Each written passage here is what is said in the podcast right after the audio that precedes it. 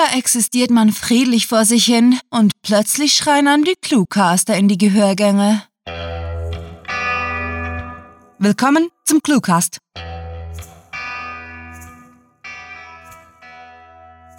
Hey, ihr werte Hörer, heute machen wir es ganz kurz. So kurz wie die Kurzgeschichten aus unserer nicht ganz so kurzen Anthologie Kurz, Literatur in kleinen Happen, die ihr nach dem Lesen kurz auf Amazon bewerten könntet.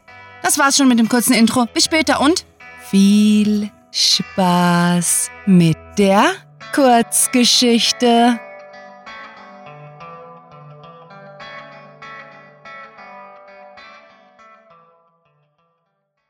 Wie man Freunde auf einsamen Wegen findet.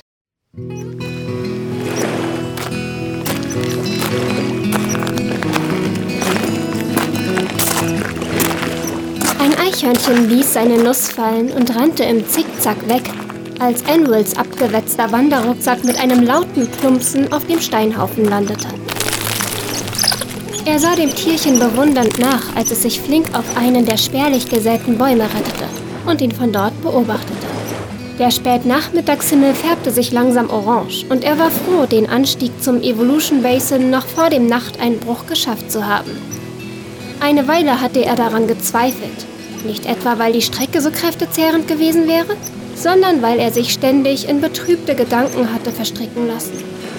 Wandern, das hätte er bis vor kurzem noch geschworen, befreite den Kopf von allem, was er nicht brauchte. In letzter Zeit jedoch gelang es ihm immer weniger gut von seinen Sorgen abzulassen, was sich nicht zuletzt auch negativ auf sein Marschtempo auswirkte. Mit einem kräftigen Ruck zog er den Bärenkanister aus dem Rucksack, der bedrohlich hohl rumpelte.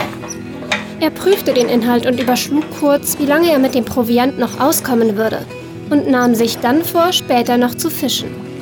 Vermutlich hätte er sich vor einigen Tagen, als er am Vermilion Valley Resort vorbeigekommen war, dazu durchringen sollen, im Laden einige Lebensmittel zu kaufen.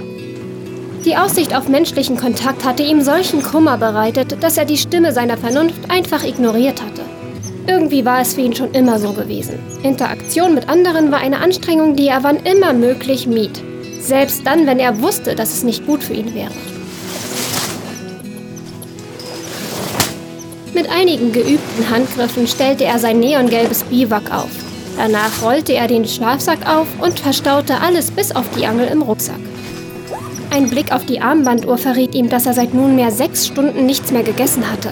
Also kramte er schnell seinen letzten Energieriegel aus der Beintasche seiner Hose und machte sich, Riegel in der einen, Angelrute in der anderen Hand, auf zum See. Rot-orange Wolkenfetzen zogen gemächlich vom Gipfel des Mount Mendel zu seinem Nachbarn, Mount Darwin. Und Anvil waren die friedlichen Reflexionen auf dem Wasser vertieft, bis eine Eidechse durch sein Blickfeld schnellte. Instinktiv zog er seine Knie an die Brust und hielt sie so lange umklammert, bis seine Gänsehaut sich wieder legte und er ruhig durchatmen konnte. Seine Liebe zur Natur war zwar sein lebenslanger Begleiter gewesen und es gab wirklich nichts, das ihm mehr bedeutete, aber mit diesem staräugigen Gefährten hatte er sich trotzdem nie anfreunden können. Als der Schrecken sich gesetzt und dem Verstand gewichen war, beruhigte sich sein Herzschlag wieder und er trank einen Schluck aus seiner Wasserflasche. Als wenige Minuten später ein kleiner Fisch am Haken zappelte, sprang Emil auf und zog so ungeschickt an der Rute, dass sein proteinreiches Abendessen sich gleich wieder davon machte. Mist, murmelte er verärgert, begann aber sofort damit, die Schnur einzuziehen und den Köder erneut ins Wasser zu werfen. Anvil hatte noch nie einfach so aufgegeben, wenn etwas nicht beim ersten Mal klappte. Außer vielleicht damals, als Kate ihn verlassen hatte. Darüber dachte er kaum noch nach, Immerhin hatte er sich gründlich eingeredet, dass die ganze Sache ohnehin keine Zukunft gehabt hätte. Manchmal, wenn er einen der schwachen Momente hatte, in denen der rationale Teil seines Bewusstseins nicht den Wachhund spielte, wunderte er sich, ob es denn für ihn jemals eine Zukunft mit einem anderen Menschen geben würde. Würde es wohl jemals jemanden geben, der seinen absurden Ansprüchen entsprach und der billigte, dass er selbst seinen eigenen Erwartungen nicht einmal annähernd gerecht wurde? Die Frage war natürlich irregeleitet, das war ihm schmerzlich klar. Vielmehr müsste er sich fragen, ob er selbst es denn akzeptieren kann.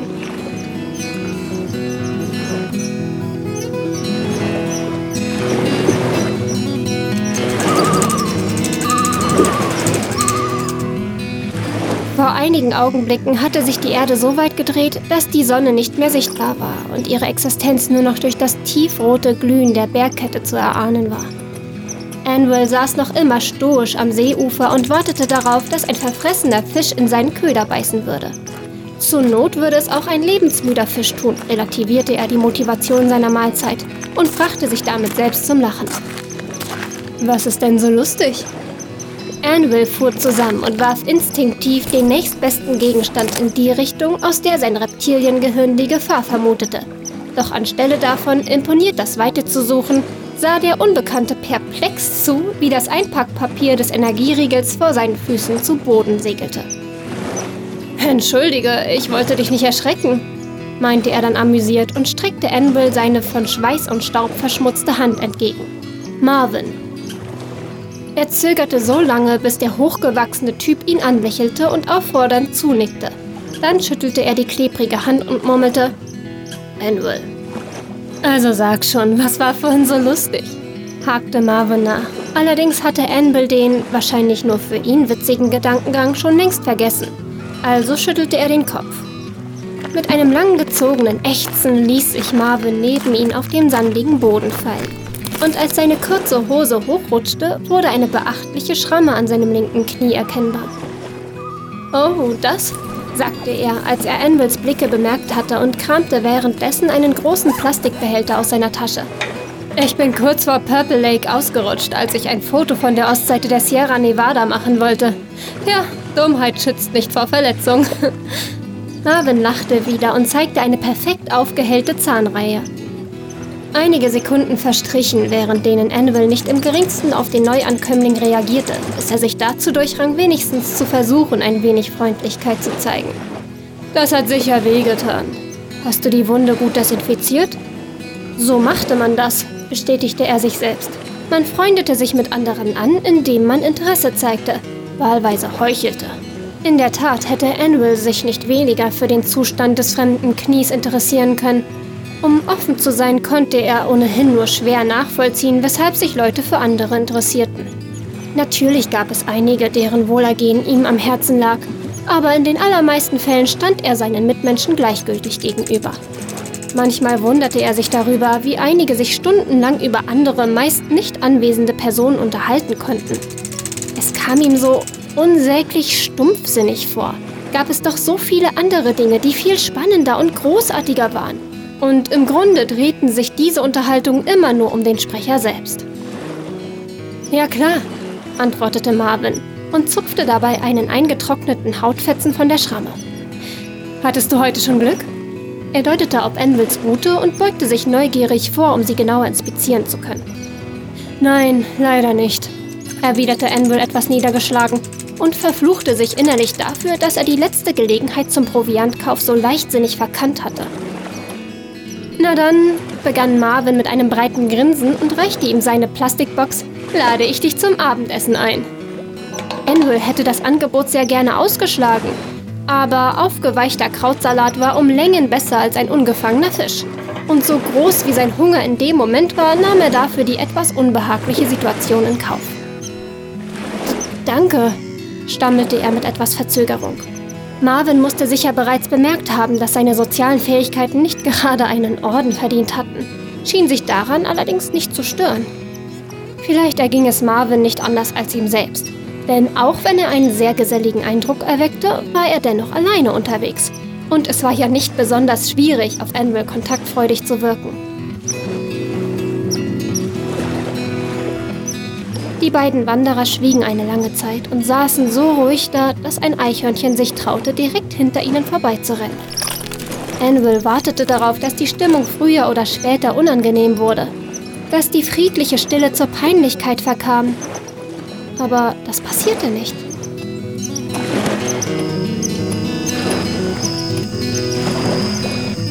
Als dann das letzte Rot aus dem Himmel verschwunden war, begann sich die Milchstraße über ihn zu drehen und auf eine seltsame, ihm völlig unbekannte Weise entspannte er sich neben dem fremden Mann.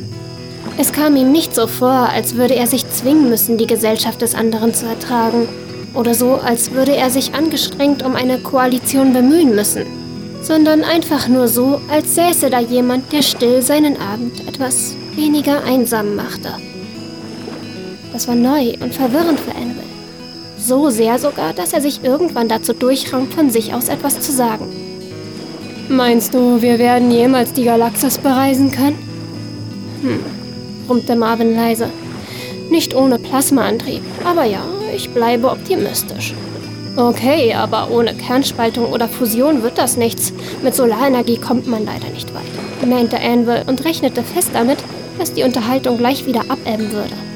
Bisher hatte sich noch niemand darauf eingelassen, mit ihm über potenzielle Raumfahrttechniken zu unterhalten. Waren doch die wenigsten an Dingen interessiert, die sie nicht direkt betrafen. Marvin hingegen antwortete sofort, das stimmt, ja. Marvin trank etwas Wasser und reichte ihm danach die Flasche, ehe er zu bedenken gab. Weißt du, sogar mit einem Fusionsreaktor wäre die Reise durch die Galaxis so ähnlich wie eine Atlantiküberfahrt im Ruderboot. Viel zu langsam. Anvil nickte und war zu sehr in Gedanken an Warp-Antriebe verstrickt, um zu bemerken, dass er auf seiner einsamen Wanderung durch die Sierra Nevada einen Freund gefunden hatte.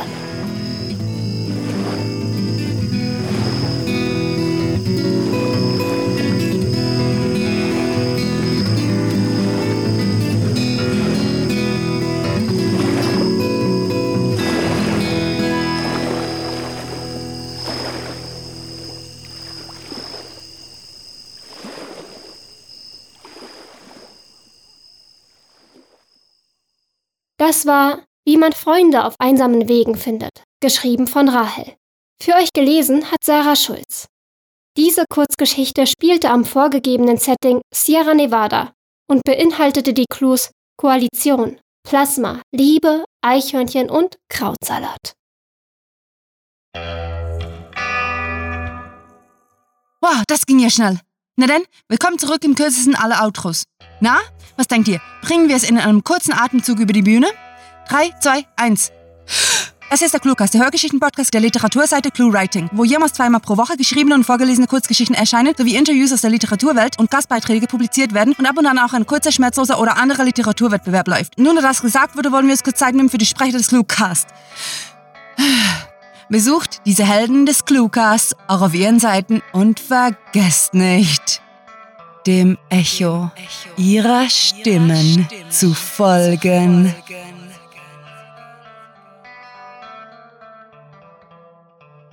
Beehrt uns mit einem kurzen Besuch auf Twitter, Facebook, Tumblr und allen anderen Social Media Profilen, auf denen wir Chaos, Unsinn und Literatur verbreiten. Für den kurzen Hörgenuss zwischendurch könnt ihr uns kurzerhand auf iTunes, TuneIn, Stitcher und YouTube abonnieren.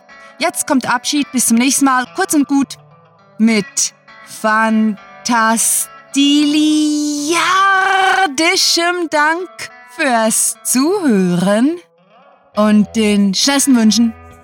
Eure Cluecaster.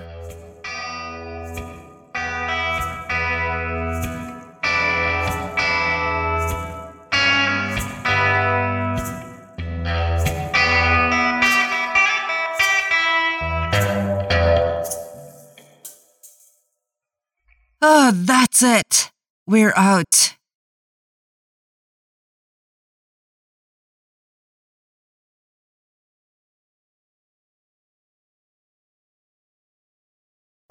Auf denen wir Chaos, Unsinn und Literatur und Beehrt uns mit einem kurzen Besuch auf Twitter, Facebook, Tumblr und allen anderen Social Media oder anderer Literaturwettbewerber. So kurz wie unsere Kurzgeschichten.